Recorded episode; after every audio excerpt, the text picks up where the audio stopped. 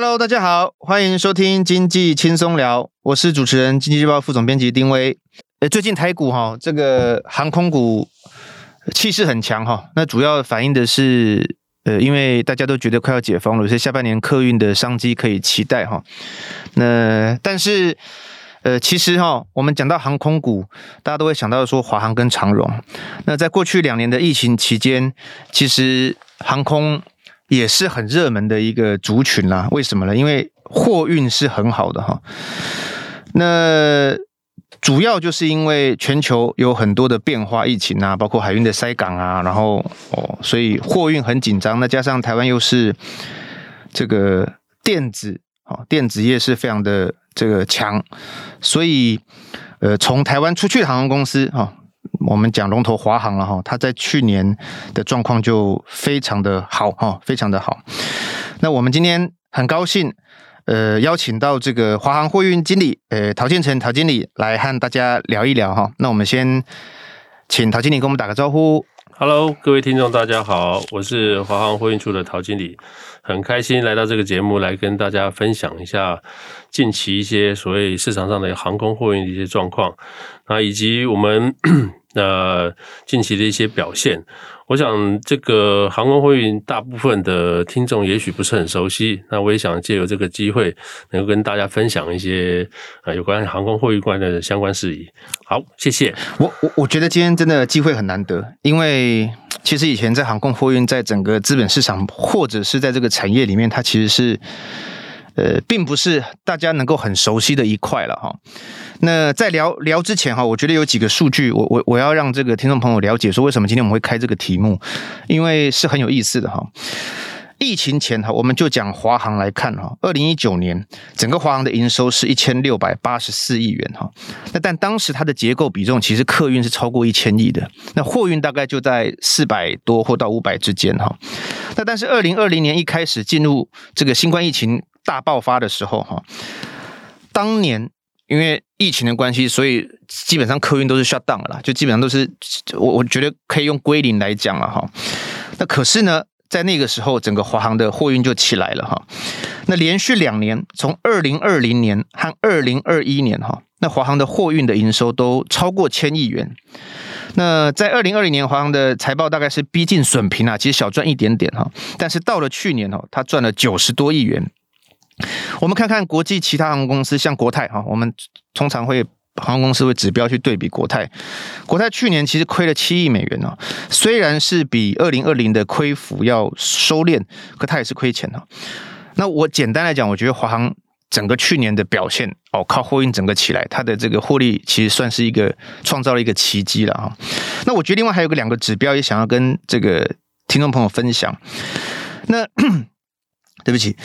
我们通常用一个这个呃，资本上通常会用市值来看，来评来对一个航空公司评比啊，比它市值高或低，就是代表你的这个公司的竞争力怎么样。那华航现在的这个市值哈，大概在一千七百亿元左右，一千七百亿元。但是我们去看看国泰哈，那国泰因为过去几年其实状况不是很好，它现在大概在一千八左右。那我我为什么要这样比？啊，当然，现在你看市值，基本上华航还是没有比国泰好。可是，其实过去这两边的差距是很大的，也就代表说，华航凭着它这个经营的这个成绩，慢慢的让市场看到它，那整个这个股价上来哦，那市值提高，也代表说整个竞争力是绝对不会输给任何一个国际上的航空公司哦，像国泰这种。那其实去年华航这个货运的部门哦，待会陶经理可以好好分享，就是说它除了可以支撑华航有获利之外，它还可以配股，还有员工年终奖金，哇，这个令人很羡慕嘿。那过去一年还有增资了它底下的台虎跟华信。换句话说，其实华航它光靠货运的这个实力，就整个集团哈都是把它守住了哈。那我其实想很很想要跟陶经理请教，就是说为什么货运在过去两年会这么好？啊，我想这个货运正好，应该只能说我们是有点受到这个疫情的直接影响以及冲击哈。呃，这个状况蛮明显的，就是在二零二零年初的时候，疫情刚开始发生的时候，我想不包含了就是整体国际各航空公司各国家在封锁的一个状态下。好，然后还有一个就是这个屡次，因为这个封锁影响这个旅客旅游，所以绝大部分的客机都摆在地上，没有人出游了。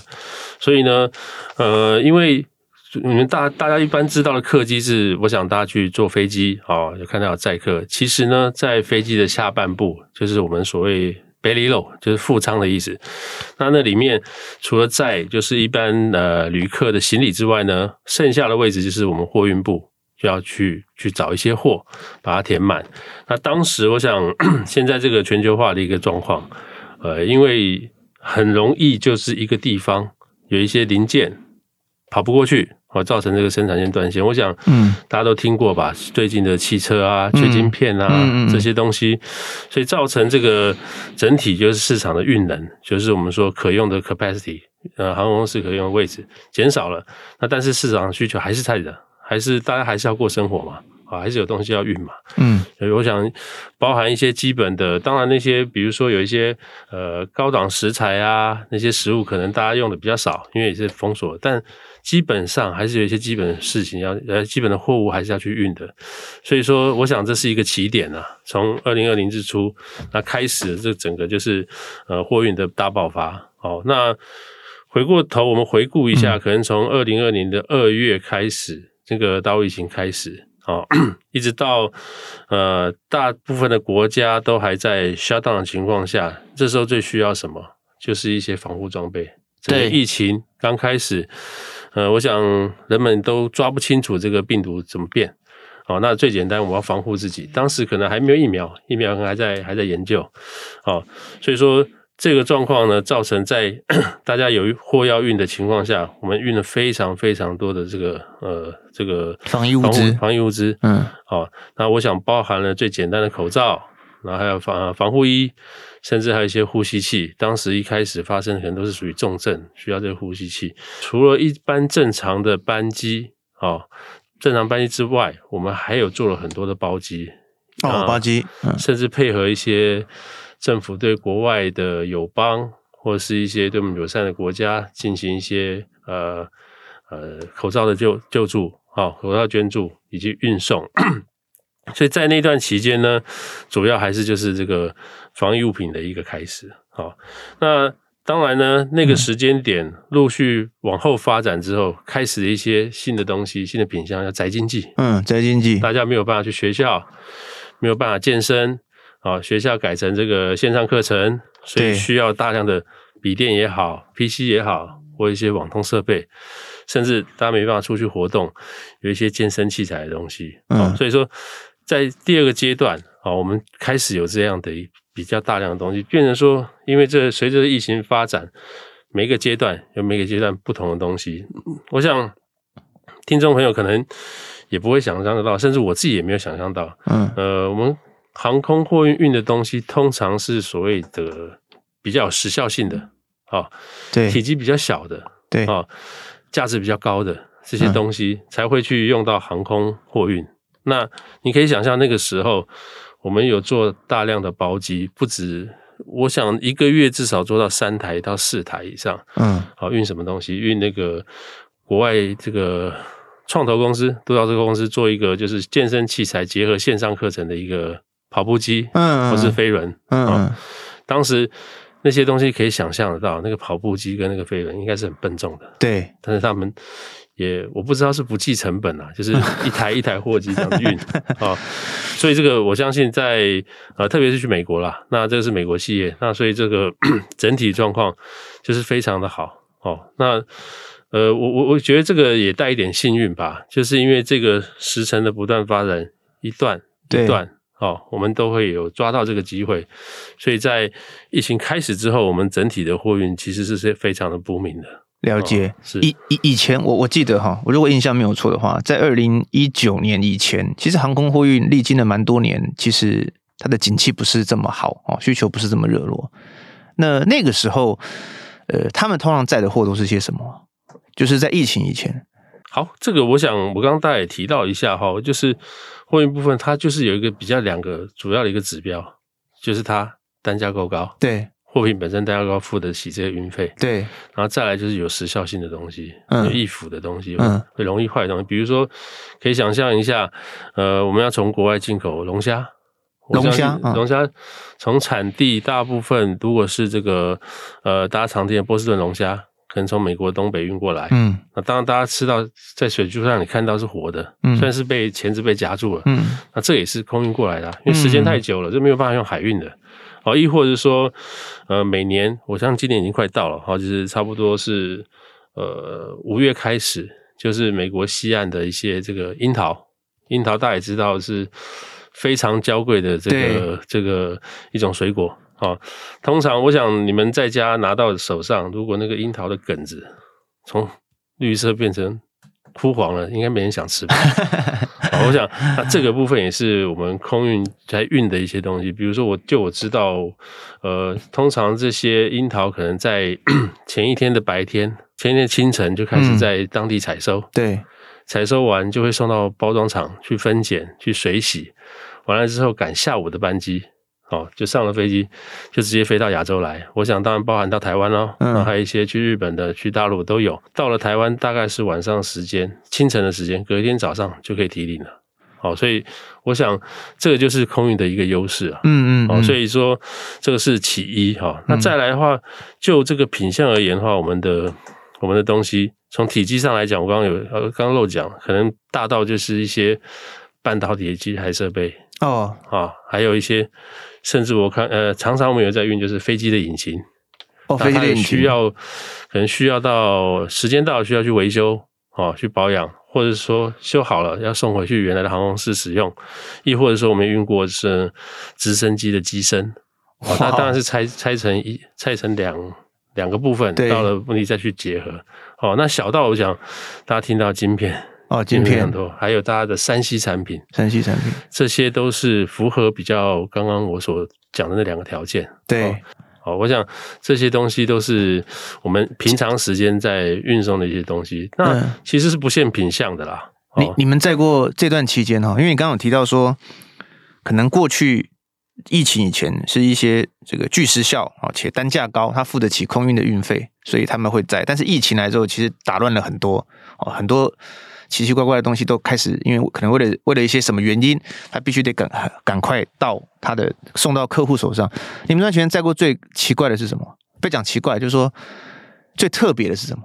那这个部分这一段期间比较特别，我想就是配合这个根据这个这个疫情的关系啦。嗯、那我想特别，我就我就比较特别，这个东西可能大家也都需要哦，就在呃运了很多疫苗进来。哦，疫苗，疫苗，疫苗，我想这是蛮特别的，嗯、因为它需要的量其实要符合呃我们国内的需求，对，所以量到非常大，对对对。啊，包含了呃有不同的品牌，从不同的地方，那每一个品牌都有这个呃运送过程中的要求不一样，有些需要，有些需要它自有的包装去去去 maintain 它的嗯。的一个状况，嗯，那还有需要一些温控柜。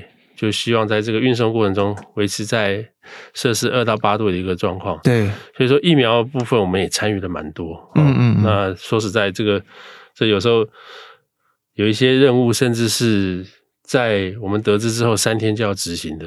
哇，那这些东西也就耗费了很多的人力物力还有资源去尽可能把它完成。但是这也是考验你们的调度能力啊。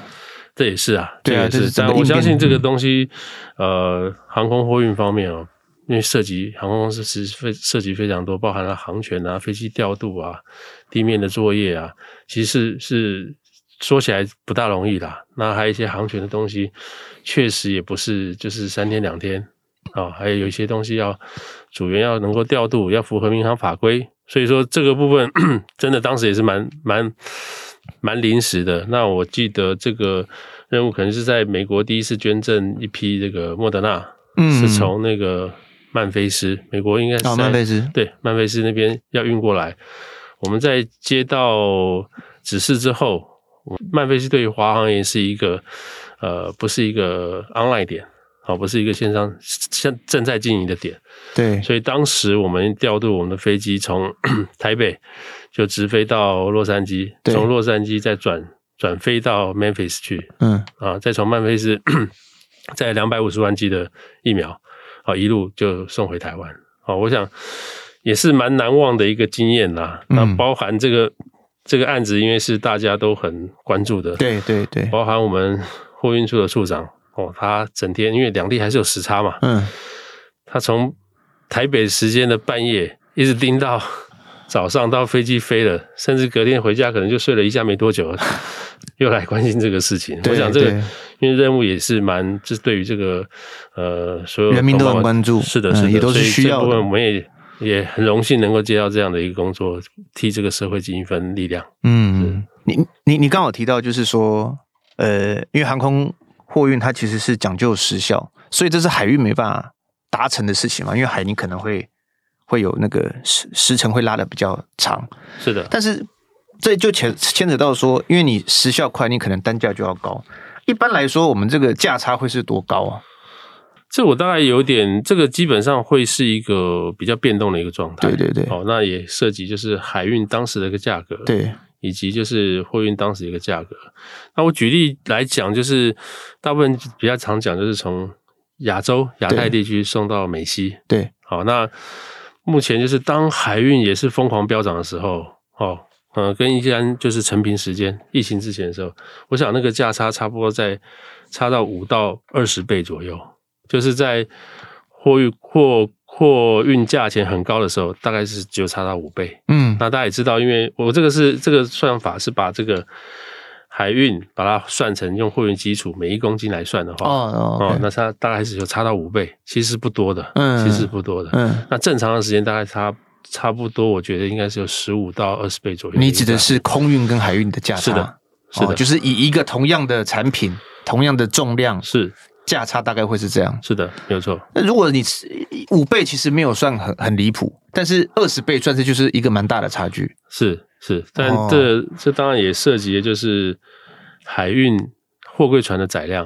哦，当然，远远大于一架飞机的载量。当然，我举个例来讲好了，就以我们公司现在。最大的一个机型七四七四百的一个货机，嗯，好，它载的我把它换成这个海运的那个单位，嗯，可能比较好讲，就是在一个正常二十尺标准的海运货柜一个 TEU，嗯，一个七四七货机大概可以载二十个 TEU，二十个 TEU only，但是一艘中型的船，中型的货船来个五千 TEU 好了，嗯，那就是两百五十倍了。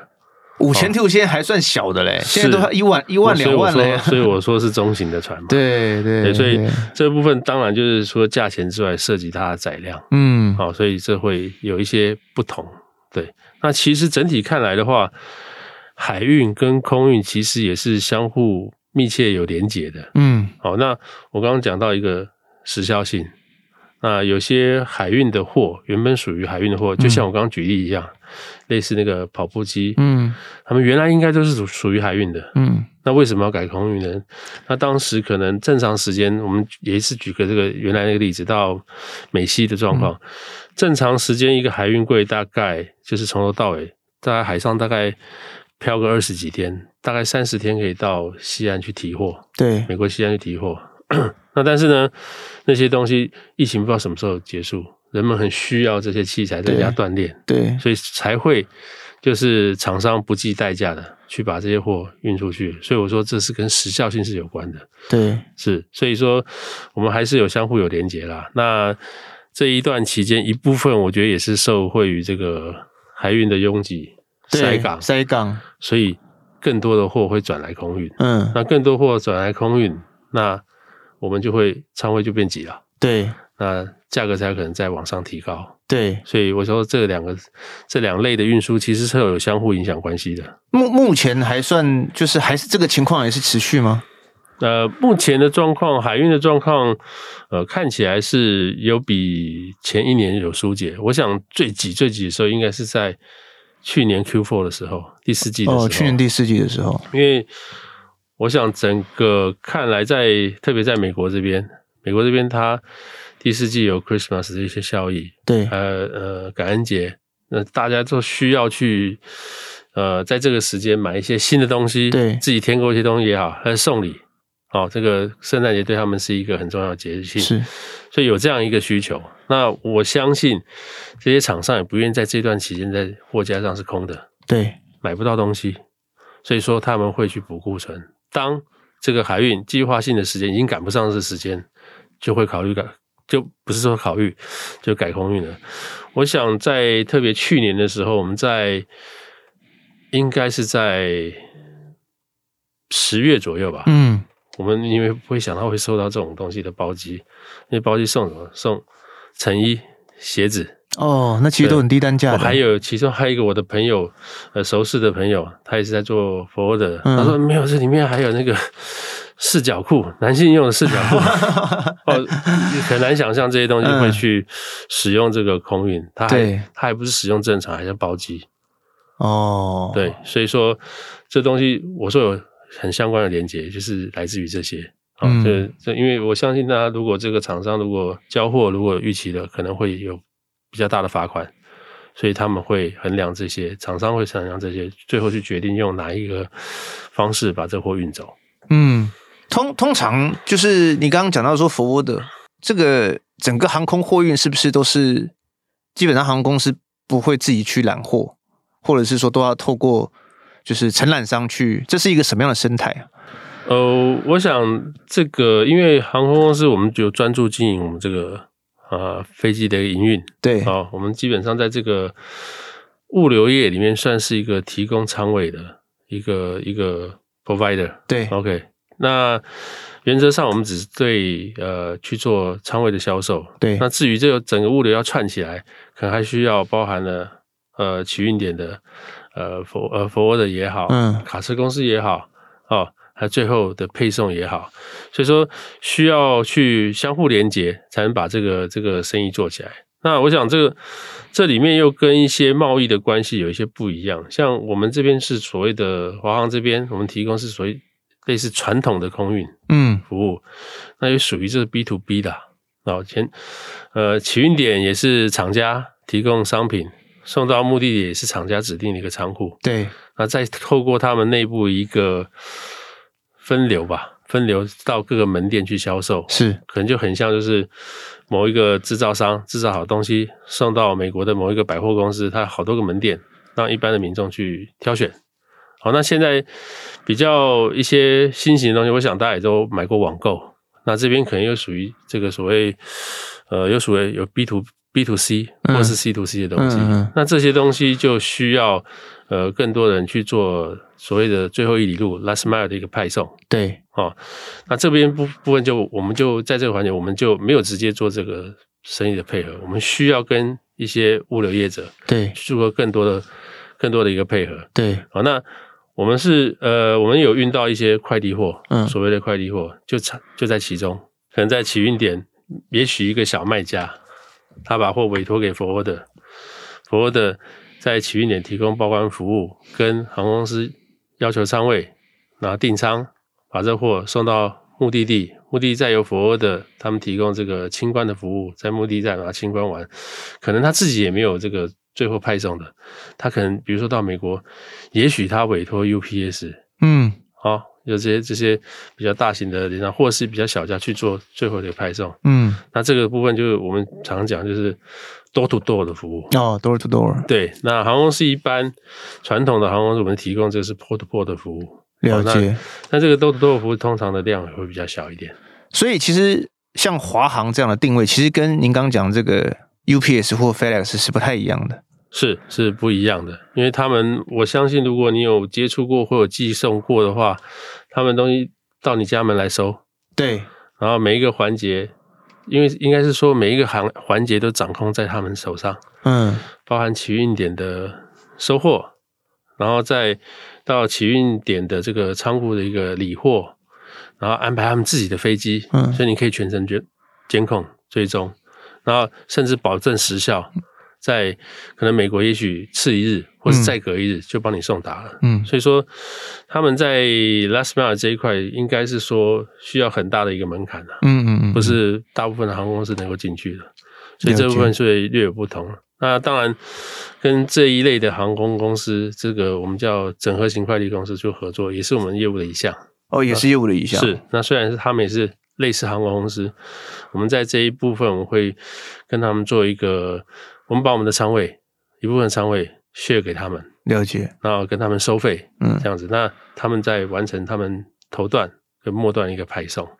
好，那这部分也是几年前在市场比较没那么好、那么不明的时候，其实我们蛮喜欢跟他们合作的。嗯，那他们我们只要按时把他 货送到他要的机场，剩下就处理的好好的，嗯，我也都不用管，而且因为他可以收比较高费用，所以他也可以承担比较高的成本。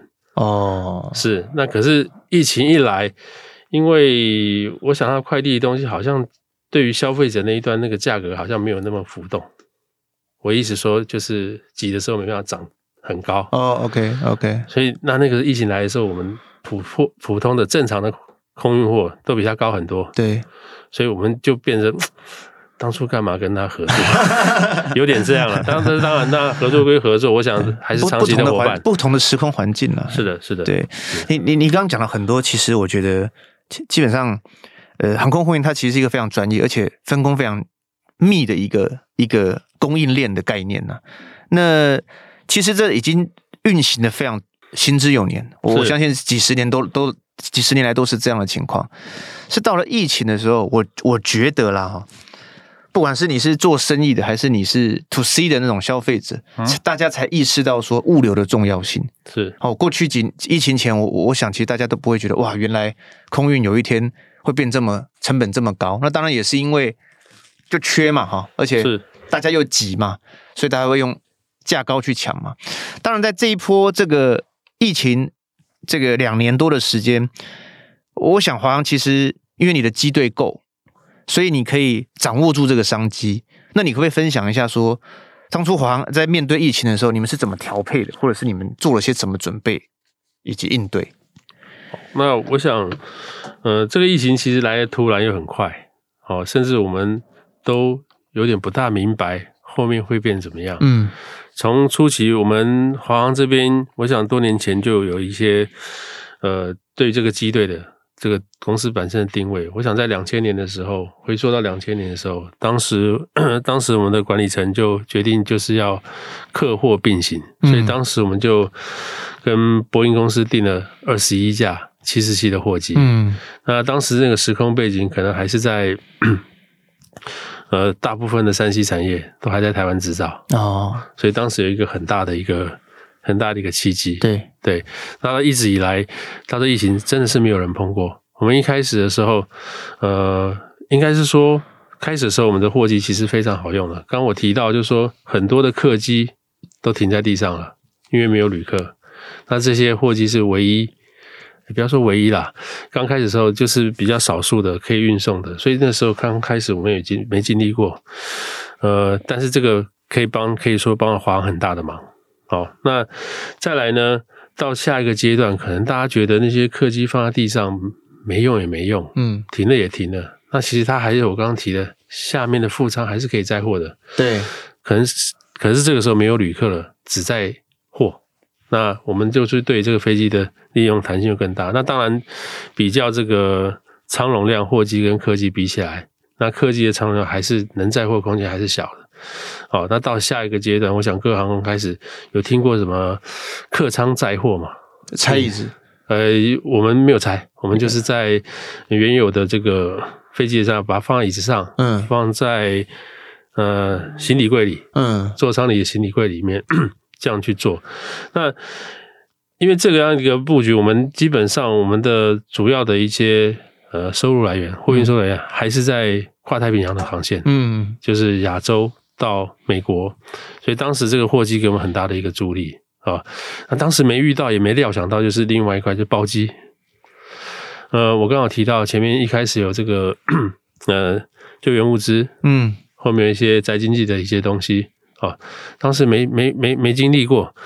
我们以往成品的时候，一个月有一台或两台包机就很多了。那那些看起来也是正常的一些东西在运，比如说，呃，我要从有一个某个合唱团要在台湾开演唱会，他几月几号，嗯，行程已经定好了，要从上一场人在日本，我们从日本把设备载过来。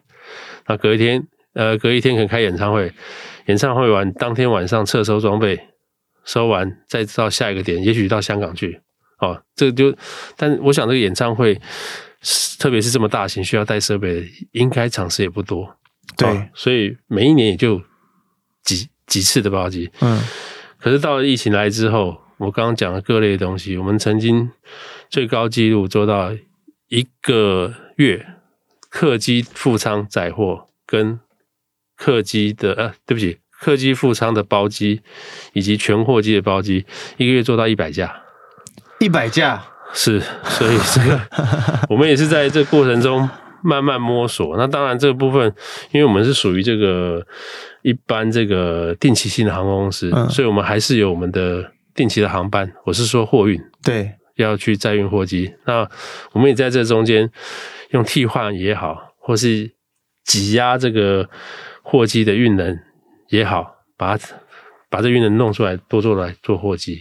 好，那这个部分也是我们没有经历过。我们这个过程中，我们也就是呃配合这个市场需求去做一些调配。那也在这中间学到一些东西。当时啊，当时我们在做货机报价的时候，因为报价的要求，我们做报价的对象其实蛮多，呃，也不能说多，就有一些有不同的，有一些我们平常合作的服务的，嗯，他需要一些客户，还有一些包机公司。啊，包机公司，它专门的包机公司。是，它是属于一个一个一个 broker，嗯，那他也会来 request，嗯，啊，当时就是包机需求很强的时候，其实那个价格哦，我们要报的时候也都是有点摸索，我也不知道，因为它的包机它要要成型，可能是之后的两周或是三周，甚至一个月后，对对对。那我们在谈的时候，也对这个市场大概有个方向，嗯，但是没有一个准确的数字，嗯嗯。那我们最最不想碰到的什么，就是客人来为我们询价，我们我们询问他，哎、有没有什么目标价啊之类的？那他他讲完之后，我们就看一下那价是不是合适。那我们可能对于这个，我们觉得应该可以再高一点点。好，那我们就回价了。那我们最结果呢，客人秒回，可能 email 邮件寄出去之后，一个小时回来，那个包机我要了。那是我们心里的啊，就大。我们是不是暴低了？好，所以说这过程中也是你说的去也好，也是学个经验。好，所以说，嗯、呃，这个部分也着实的这个包机的营收也帮我们把这个营收再提升。嗯，好，所以说这个也是疫情真的是没有人碰到，可能就是我们货运界的前辈啊，几十年来都没看到。但我说我是幸运还是不幸运，他经历到了。好，对。都是一个经验啦，像你刚刚讲这个包机，可能过去没有这样的商模，所以不管是询价或者是报价，双方都还在摸索哈。是的，但是慢慢的，现在你们就已经有这样的一个经验了。嗯，对。那未来就是说，呃，我想，因为你刚刚有提到说，海运其实今年已经没有像去年第四季这么的紧了。那海转空的货还会在今年是可以期待的吗？我想今年可能还有一个 issue，现在还不确定，就是说，嗯、呃，二零二二年今年六月五五到六月美西的一个码头功能的谈判。哦，对。那现在我们也不知道进行到什么状况，因为力往曾经有因为这个西西岸那个码头工人罢工，嗯，造成造成塞港，甚至他就不做事了。对。所以说这个当时也有把这个价格拉高一次很高的价钱。好，那也持续了好几个月。那这个部分我不知道今年还会不会发生。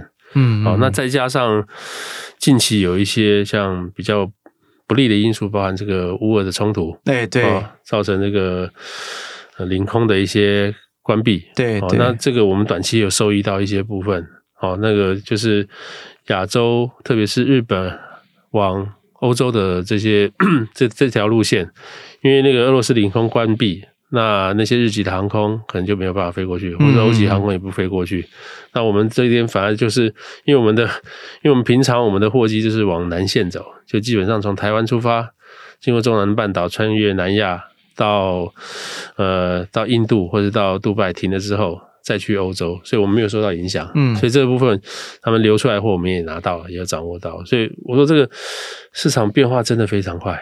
哦，所以说您要问我说接下来一个状况，海运确实就是眼前来看，它的缺柜的状况已经变少了，但塞港美西的部分还是有些塞。嗯，最近好像还一艘船在卡在美东嘛。对对对对对。哦，那这个当然没有像上一次那个长赐轮卡在这个苏伊士运河这个那么来的那么大，但我想或多或少啦，都还是会有一些影响，影响到呃我们空域有点间接受益，但是接下来就是太多的不确定性。嗯。哦，所以很难我们去预估这市场怎么样。我们最好的方法可能就是跟着这个市场脉动去做一个灵活的一个调整。嗯，对，我想短期应该是这样。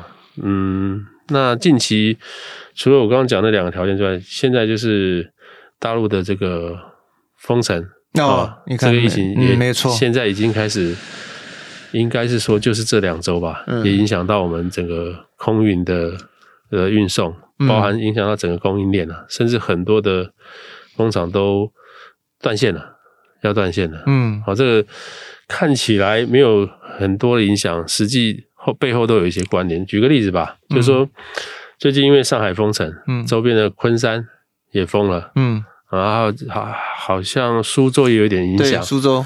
是，所以这个时候最近听说连郑州都有啊，是今天的事，嗯，呃，这个。那这个看起来跟台湾好像没什么关系吧？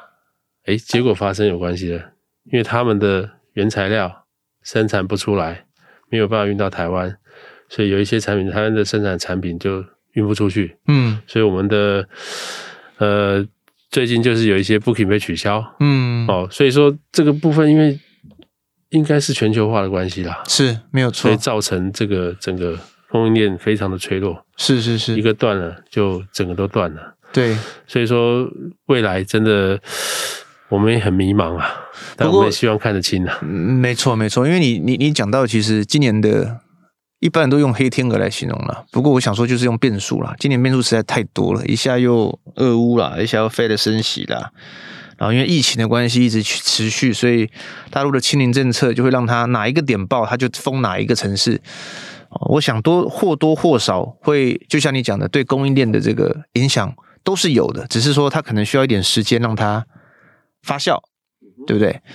那不管怎么样，我觉得华航在过去两年，诶，我我们同事之前有写一篇报道，我有看到，我觉得很厉害。他是写说，整个你们相关跟货运有关的就八百人嘛，嗯，差不多。那八百个人，去年假设用一千亿来一千多亿来算的话，就是那个产值是非常的惊人的哈。是，是，所以你们都用诶，是用八百壮士来形容吗？呃，有听说啊，对，但是你想哈，华航大概华航大概多少人啊？一万多人，一万多人。你看这八百个人创造的这个绩效，我我想应该也没有没有其他的航空公司效益这么高的了。是你你们怎么自己看你们自己货运的竞争能力啊？哦，这样这样，首先我也要先补充说明一下，嗯、我想贵报有做这个专题，有做了一篇文章。对，那我想这个八百多人，我可以把它定义叫做直接货运人员。嗯。那我想，只有这些人是弄不起来这些事的。嗯，那还有一些包含，就是我想，我们最辛苦的就是我们的前舱的驾驶员。哦，那还包含就是后面的有一些包含我们这个呃地面的呃组员的派遣，他们也很辛苦啊。这段期间，我们为什么会创造出这么多的营收呢？就是我们在挤压，再挤压，把这些飞机的运能挤出来。那飞机没有驾驶员不能开啊！是啊，所以就要靠这些，就是 我的心里真的觉得他们很伟大了。没有错，没有错。那个时候他们是不是回来都还要再隔离？那隔离，然后多久之后他们又要再去执行任务，对不对？是，他就就一一直不断在隔离的。他们有在讲说，我不就是说。我不是在隔离，就是在隔离的路上。哦，这这这其其其实很心酸啦，其实听起来真的是很辛苦。呃，他们不是在台湾要隔离哦，他们是到了国外工作结束要去旅馆休息的时候，他会有专用的通道、专车，对，带他们进到他们的主员休息的地方。那休息地方还有很多的旅馆，那个房门卡只能开一次，开一次，开第二次就就。就违规了，所以我有听说一个状况，就是说，当时组员住在旅馆里面，国外旅馆里面，后来那个饭店的火灾警报响了，他就跑出来了，应该吧？应该啊，很人道吧？对啊，对不对？哎，结果他回来就变要隔十四天了。也在过程中，他已经离开他的地方，可能与公众有接触了。嗯，对，这个防疫政策就不希望有任何的曝险，所以他回来就变成要隔离十四天，所以这个也时有所在的发生啊。好，那当然，这个我们整体还有其他机务的一个配合，就是对于飞机的 维修哦，呃，还有一些这个各站的一个地勤、地勤、地勤的人员，也要配合这个飞机的到跟离开。去做一些相应一些提供相应的一些服务，好，才能让这个飞机顺利的把货载进来，下来之后再把它送走，再载新的货再回到台湾。所以说，这个期间真的不是我们货运这个八百个人谁可以搞成的。当然，当然，对，这真的是我们也是感念在心啊。但但是这个大家就直接就想到这八百个人，所以这个 这个简单的数学好像好像又把我们太夸大了一点。对，今天那个数字是说，每一个人一年的贡献一点一五亿台币。嗯，对。这个、如果你用八百人去算人均产值是这样了。当然，就像就像你讲的，就是说，这其实背后还是有很多人的付出哈，包括驾驶，还有包括一些机务。是。那其实在这里，我我觉得我也要替这些机，就是驾驶或者是整个华航的一些同事，他们其实是很努力哦，因为因为怎么讲？因为台湾是电子。岛国，我们电子业很强，你这些东西不出去，没办法创创造这么强的出口。所以其实过去我们常来讲说，每每个月的出口不断的在创佳绩，可是背后其实它的原因有很多。但关键的一环是物流这一块，其实要有人能够付出，你才能够创出这样的一个成绩嘛。哈是的。那当然，因为疫情，你刚刚也讲到说那些驾驶，那他没有，我们可以在家，我们不出国没关系，但是。货没办法不出去啊，是的，所以我们在我们在台湾自己在玩的时候，他其实是冒着很多风险，飞到这个地方又飞到那个地方，嗯、所以其实没有他们，我觉得这个这个出口的成绩也是没有的啦。这点我们也一定要在在这边要特别提一下。哎，是，谢谢谢谢，这个这个，我想外人能够，我也想借这个机会让。就是我们这个业内之外，也了解一下他们的辛苦，所以真的可以想象啊，这个随时不断的在隔离。呃，你刚刚讲那句话就很贴切啊，比如我不是在隔离，就在隔离路上。其实他在驾驶舱，其实也某种程度在隔离啊，是啊，对吧？其实他所有几乎都都是在一个人这样工作，或者是一个人这样，哎呀，其实很辛苦。那我们今天真的很高兴哈，我觉得。